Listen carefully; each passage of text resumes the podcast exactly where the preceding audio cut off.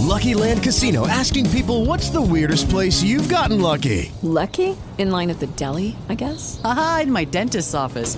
More than once, actually. Do I have to say? Yes, you do. In the car before my kids' PTA meeting. Really? Yes. Excuse me, what's the weirdest place you've gotten lucky? I never win and tell. Well, there you have it. You can get lucky anywhere playing at LuckyLandSlots.com. Play for free right now. Are you feeling lucky? No purchase necessary. Void where prohibited by law. 18 plus. Terms and conditions apply. See website for details.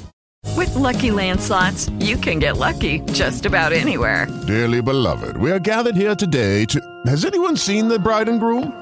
Sorry, sorry, we're here. We were getting lucky in the limo and we lost track of time. No, Lucky Land Casino, with cash prizes that add up quicker than a guest registry. In that case, I pronounce you lucky. Play for free at LuckyLandSlots.com. Daily bonuses are waiting. No purchase necessary. Void where prohibited by law. 18 plus. Terms and conditions apply. See website for details.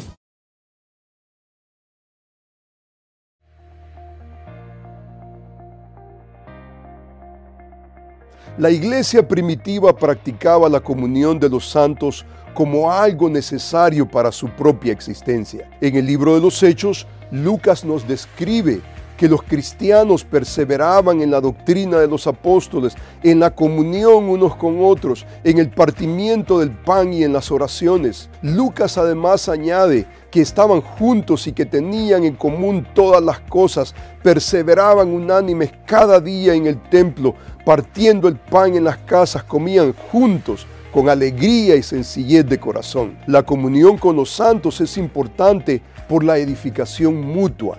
El compartir de la manera que lo hacía la iglesia primitiva los edificaba grandemente. El autor de Hebreos plasma esta misma idea cuando dice, considerémonos unos a otros para estimularnos al amor y a las buenas obras, no dejando de congregarnos como algunos tienen por costumbre, sino exhortándonos y tanto más cuando veáis que aquel día se acerca. Sin embargo, este mismo pasaje de Hebreos describe que este compañerismo de los santos no solo edificaba a los santos, sino que también alcanzaba a los perdidos. Lucas dice que a medida que pasaba todo esto, el Señor añadía cada día a la iglesia los que habían de ser salvos. Nuestra comunión tiene un impacto increíble en los incrédulos.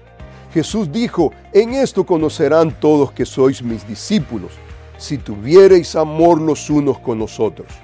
El amor entre nosotros los cristianos abrirá el apetito de los inconversos para la verdad en Cristo. Verdaderamente la comunión de los santos es una herramienta evangelística para alcanzar a otros con el Evangelio de Jesucristo.